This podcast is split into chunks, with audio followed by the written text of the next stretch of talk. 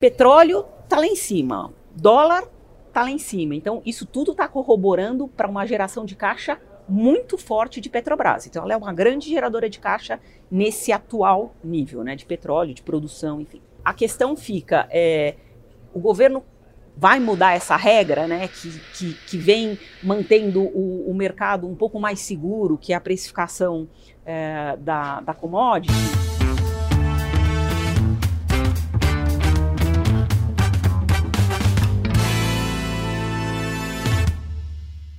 Olá, estamos começando o Papo Café e Lucros do mês de junho de 2022.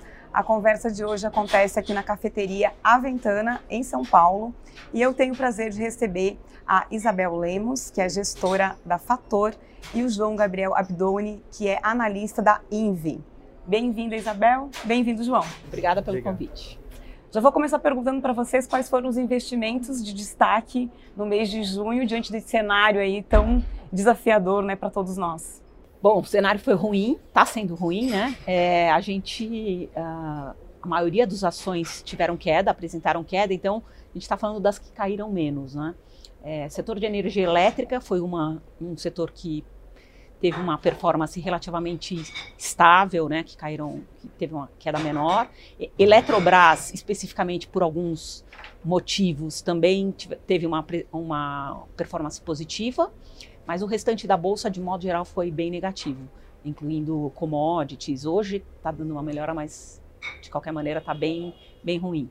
Na, lá na INV, na, nas ações alvas que a carteira a gente cobre também, a Eletrobras acho que certamente foi um destaque. É, assim como as ações de VEG, é, que performaram melhores aí. É, Petrobras, com questões governamentais, como sempre, acho que foram uma das empresas que tiveram uma, uma, queda, uma, uma queda mais re relevante no índice, dado que as ações de Petrobras têm 11% de participação. Uh, vale também não, não performou bem, uh, apesar de hoje ambas estarem subindo aí na casa de 3%, 4%. Acho que a Petrobras, a hora que eu reparei, estava subindo quase 6%, por conta da, das movimentações do, dos impostos que os governos, tanto federal quanto estadual aqui em São Paulo, estão tentando fazer. E lembrando né, que quando você menciona é no dia da gravação do programa, né, que é na segunda-feira, 27 de junho, porque até a gente mencionou que de um dia para o outro, né, nesse mês, enfim, atualmente, né, a, a tendência sempre é de de acordo com as notícias e com as movimentações, impacta e, e muitas vezes muda todo o cenário, né? Então, até aproveitando esse é, o gancho que vocês falaram, citaram Eletrobras, né? Até no programa de maio a gente falou bastante porque era ali o prazo que tinha para as pessoas fazerem a, o uso, né, do, do FGTS para reserva de ações, Eletrobras, toda uma, uma expectativa em relação a isso, né? Muita muita gente olhando para para esse papel, é, o processo né, de privatização assim avançando. Então, entender é, o olhar de vocês para a Eletrobras, talvez agora, nesse momento, fechando junho, pensando em julho. A gente está acompanhando aí o case de Eletrobras é, desde a dessa mudança de controle, né? não é exatamente um modelo de privatização é, perfeito, já que a, o governo continua com 45% das ações, né? mas agora o controle é um controle é, vamos dizer assim, um controle privado, né? É, a gente observou aí o Banco Clássico, a 3G, a própria XP participando aí da formação do, do, do, novo bloco de controle junto com alguns fundos internacionais. Uh, cada, cada um pode ter 10% de participação. Uh, e a Eletrobras, atualmente, ela tem 25% da geração de energia da, do Brasil, né? com quatro grandes uh, setores, entre eles a Chesf Itaipu, são quatro grandes é, empresas por debaixo da hold, mais 40% da transmissão de energia do Brasil é a grande líder. É, algumas ações como Transmissão Paulista, que estão na Bolsa, parte delas é, são da Eletrobras. A gente vê, assim como foi a Engie lá atrás, que era a Tractebel, e antes ainda GeraSul, que foi uma privatização muito menor, mas que foi de grande sucesso para quem comprou há cerca de 20 anos atrás, a gente vê que, para o longo prazo, a gente vê com grande otimismo aí a, a privatização uh, da Eletrobras, mas não no, num cenário de curto prazo, aí para um investidor de pelo menos cinco anos, vamos dizer assim. Bom, acho que ele falou um pouco da, da Eletrobras, acho que a visão é a seguinte, existia uma expectativa muito grande para essa privatização, vamos pôr dessa maneira, né? uma redução da participação do governo É, o governo ainda tem um poder de veto, né? mas agora a gente tem vários agentes privados dentro da empresa. Acho que com isso vão ter novas, vão ter sinergias aí dentro da empresa, vão ter reduções de, ainda reduções de custo, né? E o mais importante, né? É, parte dessa a, a energia que estava sendo contratada a um preço baixíssimo, né? Que era o preço quase de operacional. É, essa era a regra toda, né? Ela agora passa para preço de mercado, então ela tem uma alta significativa. Esse ganho, obviamente, grande parte desse ganho foi para pagar a concessão, né? Então a Eletrobras está pagando a concessão é, por mais por mais um período aí. É, Eletrobras sempre foi como, como grande parte das empresas estatais, ela sempre tinha um deságio. E no caso da Eletrobras, é, o deságio era significativo frente às empresas do setor, sobre os peers. Então, acho que isso deve diminuir, tem um atrativo. Eu não posso recomendar compra ou venda, porque eu sou gestora, mas a, nosso portfólio gosta. A gente tem essas ações dentro do nosso portfólio, então acho que é interessante. Tá? Acho que tem todo esse novo caminho aí que a Petrobras deve, que a Eletrobras deve percorrer. Bacana. E continuando né, no núcleo estatais, aí trazendo então agora a Petrobras, né, com, com um fator novo, que foi a confirmação né, do, do nome do novo presidente, que já vinha, né, já estava ali a, a, expectativa que seria realmente é, o, o, Caio, né, pai de Andrade, e foi confirmado na segunda-feira, né, 27 então de, de junho, e, e aí entendendo que tem toda essa também uma, uma, uma incerteza gerada pela possibilidade de uma, uma tentativa de intervenção né, do, do governo federal na, nos preços, então tem toda essa entender também o que, que é ruído, separar o que, que é esse ruído e o que, que de fato pode interferir na hora do investidor montar ou rever aí a sua carteira. Eu acho que é bacana trazer, né, falar um pouco desse, desse, desse cenário para olhar para a Petrobras. Eu observo a Petrobras para esses próximos seis meses que se o governo é, liderado por Bolsonaro não mudou até aqui a política de preços, não vai ser agora que vai ter grandes alterações, a gente vai ser mais ou menos isso que a gente viu, porque eles já fizeram um, um grande ajuste nas últimas semanas, né? Eu acho que a gente vai mais ou menos nessa coisa. Sem grandes surpresas. É, a, é, ele sobe o preço, derruba o presidente, sobe o preço, derruba o presidente. A grande questão na, na Petrobras é como que vai ser a gestão dos próximos quatro anos, dos próximos oito anos, porque a gente tem, pelo menos nas pesquisas, a, a troca de, de presidente do país como possível. Ela, como é uma empresa de capital misto liderada pelo governo, pode mudar é, radicalmente aí as, a sua política, que até então foi de paridade internacional desde 2016 com, com o governo Temer. Política essa que o governo Bolsonaro manteve até aqui, mas que o, o líder das pesquisas já disse que não gostaria de manter esse tipo de política de preços, o que poderia afetar a lucratividade da companhia. É, Petrobras, é, eu ia falar três variáveis, mas vamos colocar quatro variáveis. A primeira variável para precificação de Petrobras é o preço do petróleo. Então, que já é incerto, né? A gente teve a, esse conflito, né? O petróleo explodiu, enfim. Então, essa é a primeira variável. A segunda variável é o dólar. Terceira variável é a produção. A quarta variável, que sempre existiu, né? Vamos pôr risco político. Eu não sei se existe alguma palavra melhor. Mas sobre a questão de risco político, que é o que eu acho que a gente está comentando aqui, porque petróleo está lá em cima, dólar está lá em cima. Então, isso tudo está corroborando para uma geração de caixa muito forte de Petrobras. Então, ela é uma grande geradora de caixa nesse atual nível né, de petróleo, de produção, enfim.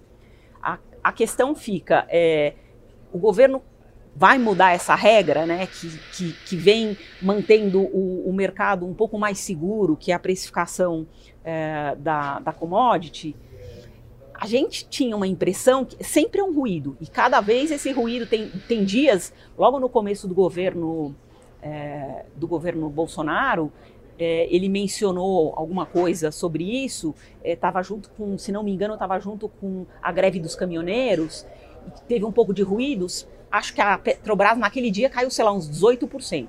Então você vê como que é o nível de ruído. Agora, o fato é o seguinte, hoje, da maneira que está que tá administrada a Petrobras, os uh, administradores respondem na física.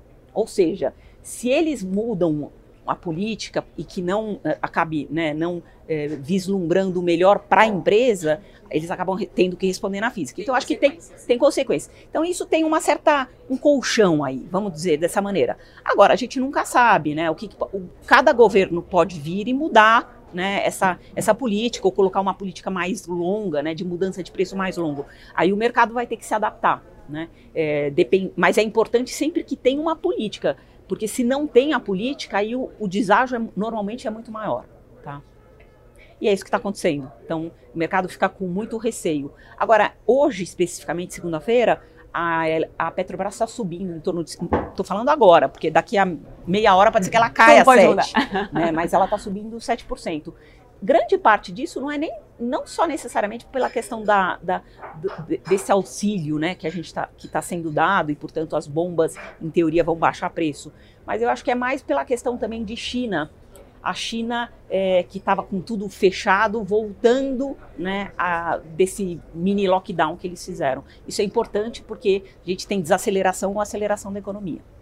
É mais por esse ponto. Sim, e, e você mencionou, Isabel, o risco político. A gente está em ano de eleições. É, podemos... Sempre. É, a gente só não está falando tanto de risco político esse ano, porque tem tantas outras uhum. variáveis importantes, né? Inflação, Fed, cupom, China, Rússia, né? Uhum, a guerra. A guerra. Então, parece que a nossa eleição está ficando um pouco de lado, mas sempre tem uma uhum. volatilidade. É, né? eu acho que, exato, ela ficou, ficou em um segundo plano, digamos assim, mas é. eu acho que à medida que for a gente se aproximar né, de outubro, aí eu acredito que essa, essa influência pese mais. Vocês chegam a ter, enfim, alguma, alguma preocupação, sentir né, alguma preocupação maior do, né, dos clientes em relação a, a, a, considerar isso também na hora de, de mexer ali no portfólio? Eu acho que é. Quando que isso pega mais? É sempre importante. É, mas assim, é, é difícil fazer isso agora, nesse primeiro momento.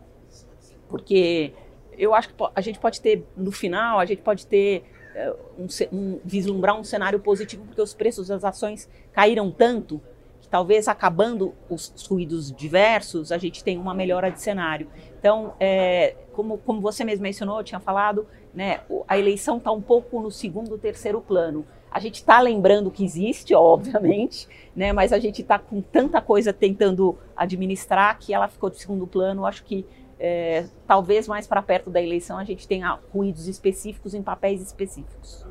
2021 a gente teve a alta, vai o delta mais forte, que foi o juro saindo de 2, enfim, né, e precificando um valor significativo.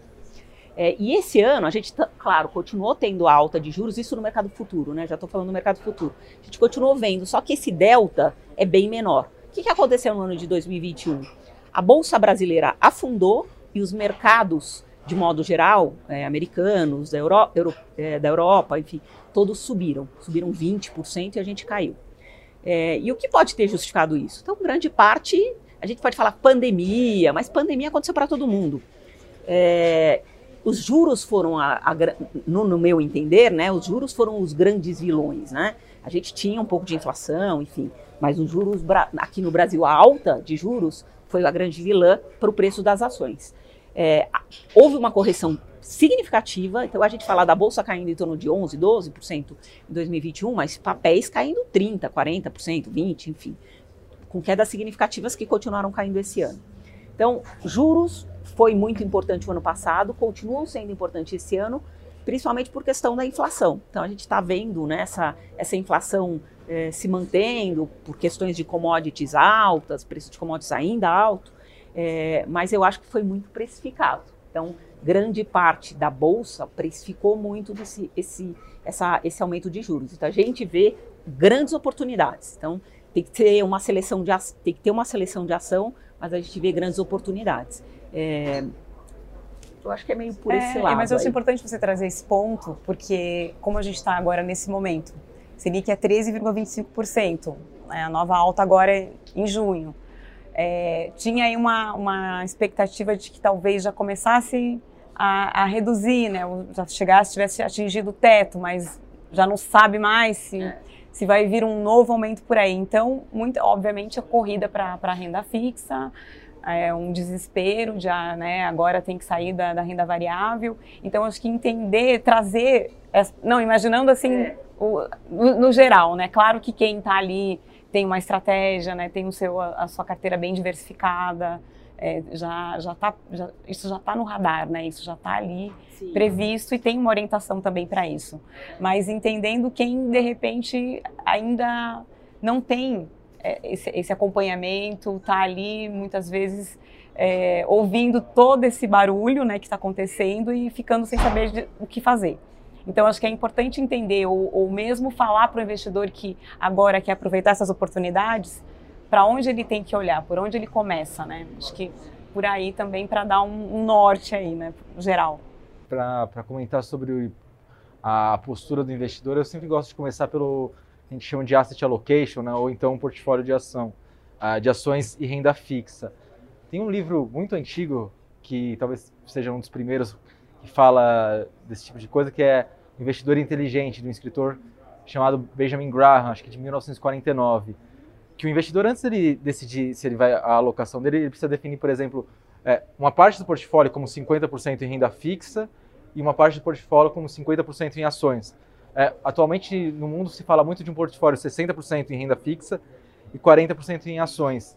Eu acho que esse, esse, essa definição prévia de, de, de, um percentual em renda fixa e um percentual de ações, e aí você vai, ter um, um perfil conservador, um intermediário e um arrojado, pode variar de, sei lá, de 20% em ações até 70% em ações também com relação à sua faixa etária, quanto o quão distante você está da sua aposentadoria. Mas, Os seus objetivos, enfim. O primeiro passo seria que você definisse quanto você quer ter em renda fixa, quanto você quer ter em renda variável. Porque você vai, vai acabar comprando uh, renda variável sempre no momento que ela vem caindo, porque uh, o seu portfólio de renda fixa, ele, na queda da bolsa, ela, ele, vai, ele vai aumentar, né? Porque imagina que você tem uma carteira de 50 a 50. Se a bolsa cai 10%, você vai ficar, sei lá, com menos 10% e a renda fixa não caiu é, pensando numa renda fixa pós-fixada, né? E aí você vai rebalanceando é, uma vez por mês, uma vez por trimestre, uma vez por semestre. Mas eu acho que esse seria o primeiro conceito que o investidor é, deveria adotar antes de pensar é, numa classe de ativo diretamente. A primeira, a primeira questão é essa questão de olhar o portfólio como um todo e determinar um percentual. E tem sempre um, um percentual é, numa renda fixa pós-fixada, que isso vai te dar é, mais margem de manobra para a hora que a, a renda fixa, ah, perdão, a hora que a, que a bolsa estiver caindo, para de repente aumentar. Se você, se você falar, olha, eu estudei essa determinada ação, eu acho que está num bom ponto de entrada, uh, que a gente estava conversando antes, uh, tinha tanta, tanta gente que me perguntava antes, ah, o que você acha de Magazine Luiza? O que você acha de Magazine Luiza? Agora está num bom momento para comprar Magazine Luiza, por exemplo. Agora está barato. Porque agora está barato. Eu acho que é, eu, eu, compartilho da ideia dele da questão da, do perfil do investidor. Então, essa é a primeira coisa. Né, é gente, o básico. É o né? básico, porque assim, é, combinado não custa caro. Então, eu preciso saber qual é o meu perfil. E nessas quedas, ou a, na alta não, mas na queda, é quando você percebe que você está no perfil errado. Então, olha, eu estou com 10% alocado ou 20% alocado em renda variável e está caindo a bolsa, a gente viu em 2008 a bolsa caiu 42%, né? Assim, do topo caiu mais, mas assim, no, do, no ano caiu 42%. Então, quando você percebe isso e você está. Claro, ninguém fica feliz quando a bolsa está caindo, né? Mas quando começa a te. Você não consegue dormir, significa que o seu perfil talvez esteja errado. Né? Então, o primeiro, primeiro ponto é qual é o seu perfil e quanto que você pode aguentar né, de, porque nesse momento que a bolsa está caindo, se você tiver uma gordura para poder comprar um pouco, claro, tem que ter parcimônia. É o melhor dos momentos, né? Agora, a segunda, a segunda coisa que eu acho que eu, que eu recomendaria é tem, sei lá, tem vários tipos de investidores, mas eu vou colocar dois tipos de investidores. Aquele que ama olhar a ação, então ele está olhando lá a ação, ele compra o que, que ele acha, ele está e tem aquele que ele gosta das, das ações, do mercado, mas ele não vai ficar olhando as ações. Então deixe isso para os especialistas, porque quando a ação cai 20, 30% num dia, ou às vezes até em uma semana, o que for, quando você não está sabendo por que ela está caindo, te dá uma insegurança muito grande. E aí você acha que você está errado. E pode estar tá errado mesmo, acontecer algum fato relevante nessa empresa e você não está administrando da maneira correta. Então, a gente espera que os gestores, né, que os especialistas saibam o que está acontecendo. Isso não significa que a gente não vai errar. Só significa que se tiver um fator relevante negativo ou positivo, eu vou aumentar a ação ou vou diminuir a ação. Então, acho que o ponto é esse. É, se eu fosse falar, mas. É, e agora, é, é talvez com parcimônia entrando na bolsa, porque é, como que a gente falou, né? Os juros em 2021 teve, tiveram uma alta significativa. Esse ano já está vislumbrando, né? O cupom com, uma, com, com, mais altas, mas depois eu acho que a tendência é ela é cair, né? Os juros, né? A gente tem uma, uma, uma, uma, queda de juros, né? E portanto, nesse momento, talvez é, as ações que caíram demais por motivos específicos de, de juros, né? Que a taxa de desconto subiu, talvez elas sejam beneficiadas. Claro, de novo, tem que olhar ação por ação. Claro.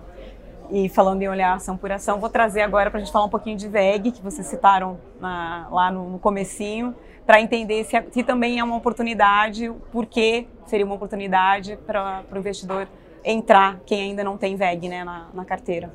O case de VEG, ele é, ele é um case que ele é complicado pelo prisma do, do valuation, vamos dizer assim. A, a VEG, historicamente, ela trada a 25 vezes lucro.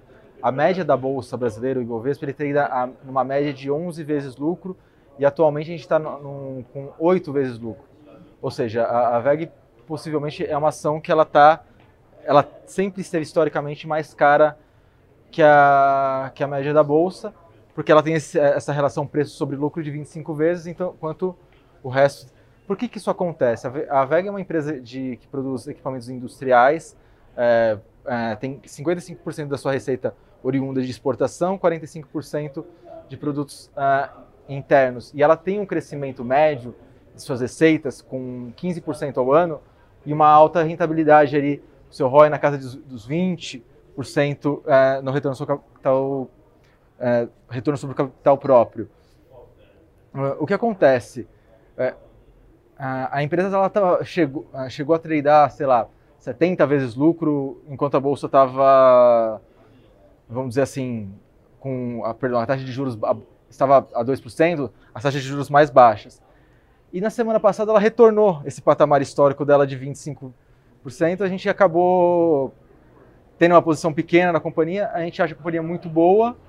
É, no entanto, ela, a gente sabe que ela tem um valuation mais esticado, a taxa interna de retorno é, para a VEG nos nossos cálculos é de coisa de 8 a 10% ao ano, dependendo um pouco da performance da companhia enquanto a média da bolsa está com 15% a 17%. Então ela tem uma, uma expectativa de retorno menor, porque ela é uma empresa percebida pelo mercado como de alta qualidade. E, e foi interessante, quando ela encostou nesse, nesse preço sobre lucro de, de, de 25 vezes na semana passada, ela, ela como se fosse um bumerangue, né? ela bateu e voltou, né? aí subiu coisa de 12%.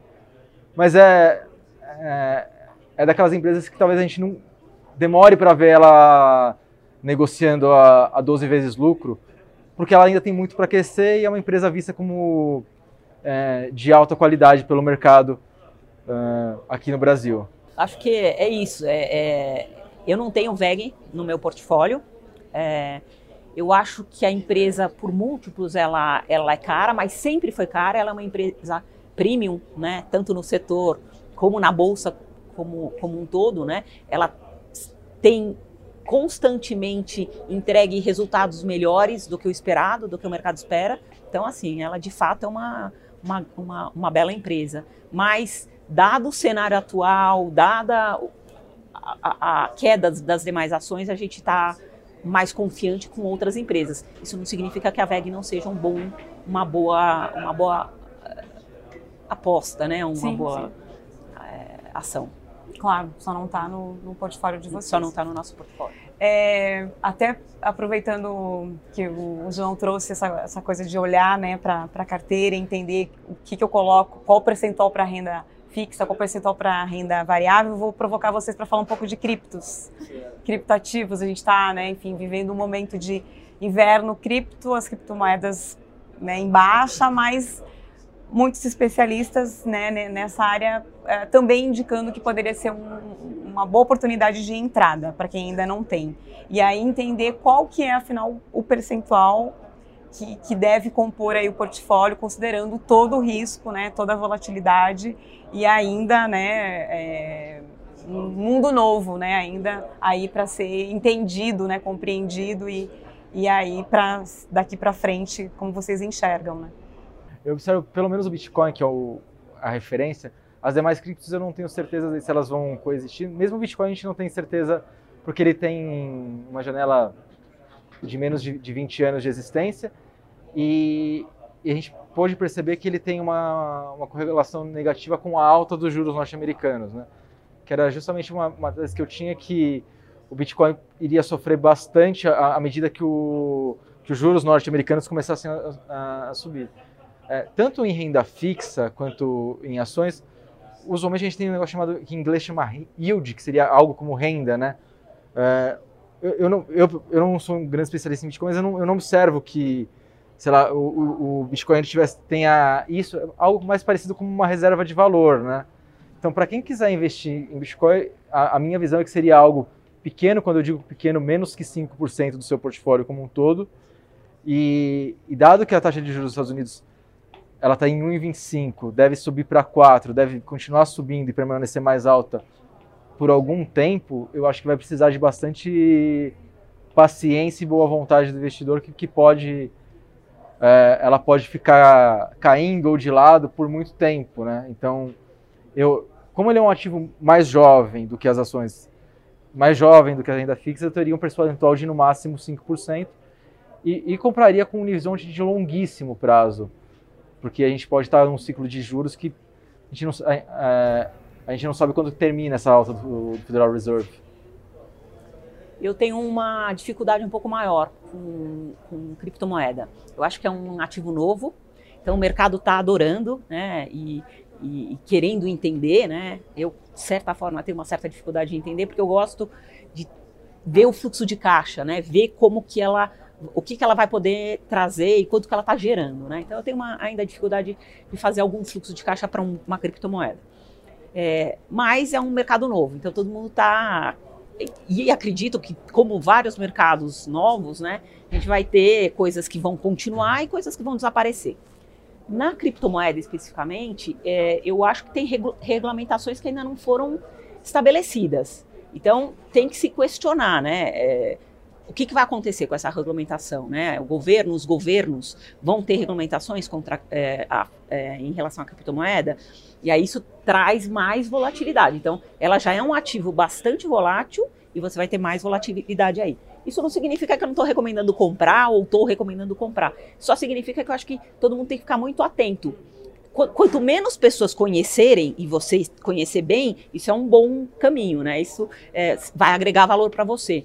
Mas eu assim, eu não poderia nem falar 5% mesmo, porque 5% em renda variável, para quem é tá no, no limite do defensivo, até é demais às vezes, né? Dependendo. Então, assim, eu não, não tenho um número, mas eu acho que é tomem cuidado quando a pessoa é jovem, ela tem mais ansiedade, né?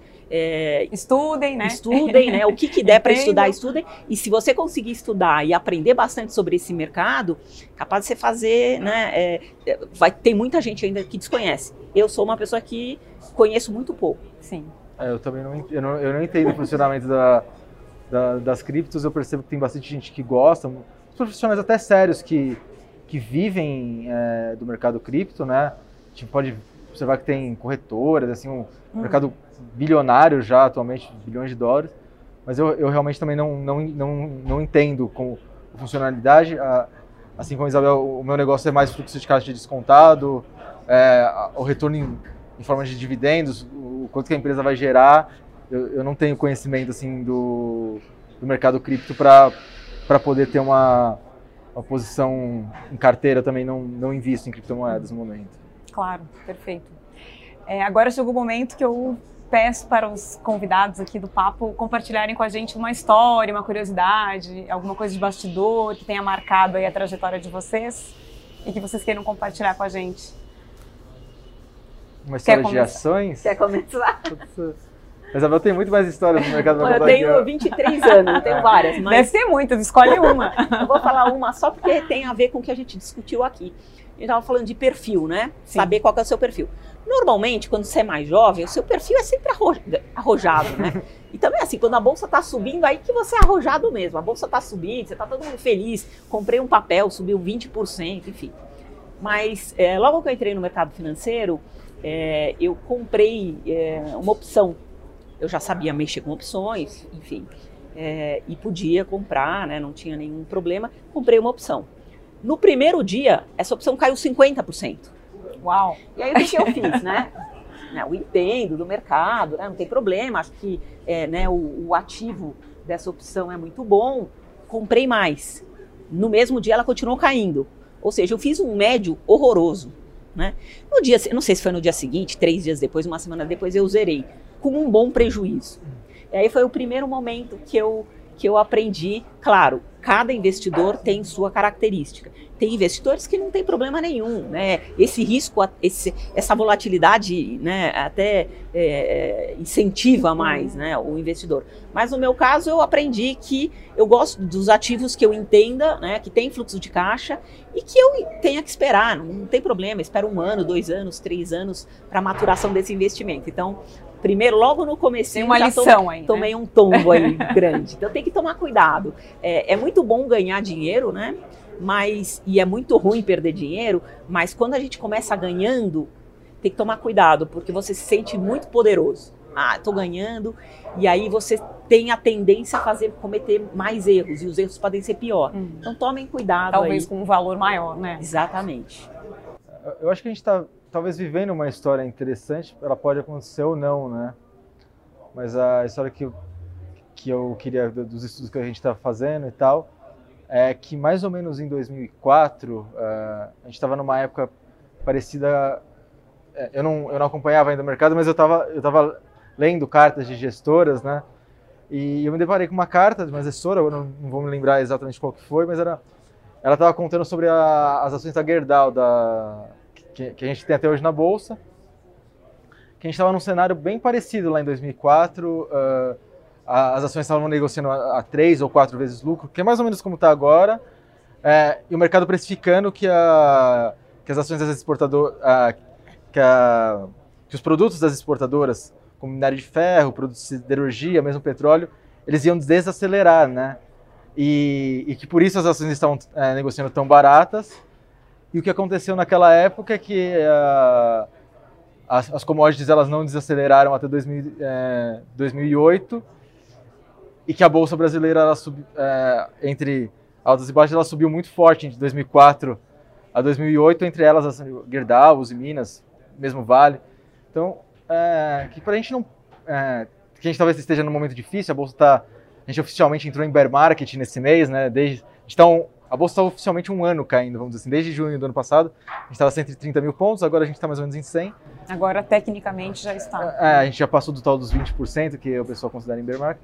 Mas talvez a gente esteja vivendo um, um cenário onde talvez a inflação não... Principalmente, principalmente nos materiais básicos, talvez esse preço de commodities ele não ceda tão fácil quanto muita gente está esperando e talvez a gente tenha um belo rally de alta, principalmente nos materiais básicos aí, podendo ser puxado por Vale, Gerdau, e Minas. A gente já viu isso no. Quem estuda a Bolsa Brasileira, sei lá, acho que a Bolsa Brasileira está desde 67, né? A gente vê grandes investidores contando histórias que a gente já teve grandes ciclos de commodities, pelo menos uns 5, né? Talvez a gente possa assistir a isso mais uma vez no, nos próximos anos, até pelo cenário, né? A gente tem inflação nos Estados Unidos que é medida por um indicador chamado CPI, está em 8,6%. É, pessoas mais experientes comentam que é difícil você conter uma inflação de 8,6% nos Estados Unidos com uma taxa de juros de 1,25 como está agora, ou seja, isso ainda é estimulativo e talvez para talvez a gente esteja muito otimista com, com a, a contenção global da inflação e que as ações de empresas ligadas a materiais básicos podem ser uma boa ideia de investimentos aí para as pessoas físicas, mesmo que com esse cenário de curto prazo desafiador aí na bolsa. Sim. É, a gente está chegando no fim né, do papo. Eu sempre deixo também um espaço para os convidados darem um recado final, pensando aí né, para julho, o segundo semestre, né, que a gente já está pezinho agora em julho, né? Então entender o que, que vocês tem de, de, de recado aí, de recomendação. E agradeço já muito a participação dos dois aqui, Isabel e João. Obrigada. É, eu acho que mercado inteiro já viu que a bolsa é bem volátil, né? Viu que a bolsa pode tem ações que sobem 30, 40, 50 e tem ações que caem nessa, nessa mesma magnitude. Então acho que assim, a, o que eu tenho para falar é esse é o mercado, existem oportunidades. Eu, eu espero que né, a gente tenha essa, esse ponto de reflexão na curva de juros e, portanto, os ativos que são nicados a juros num próximo momento tenham essa performance melhor.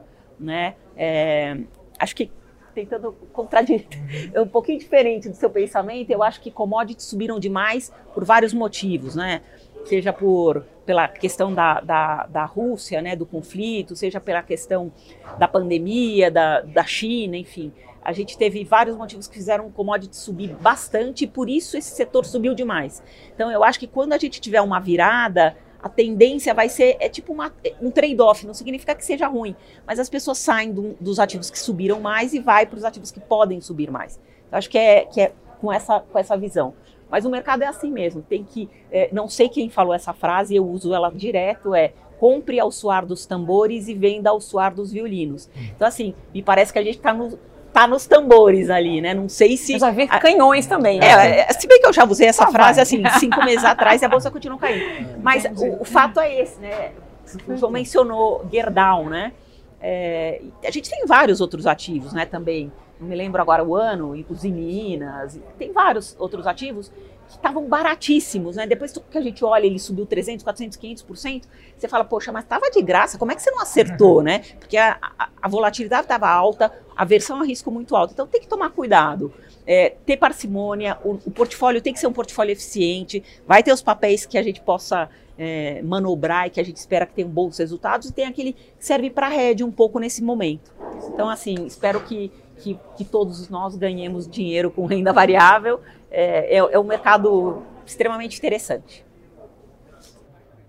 É, ainda nessa linha, tem, como tem muita oportunidade, você pode ter uma carteira mais, com mais nomes, né? O, usualmente dizem que o ponto de equilíbrio normal seria 15 nomes, tem um, acho que chama curva de Markowitz, que chama fronteira eficiente de Markowitz, que é um estudo que diria que 15 nomes seria ideal. Talvez a gente está com uma carteira de 25 lá na, na série que eu toco, chama Ações Alfa.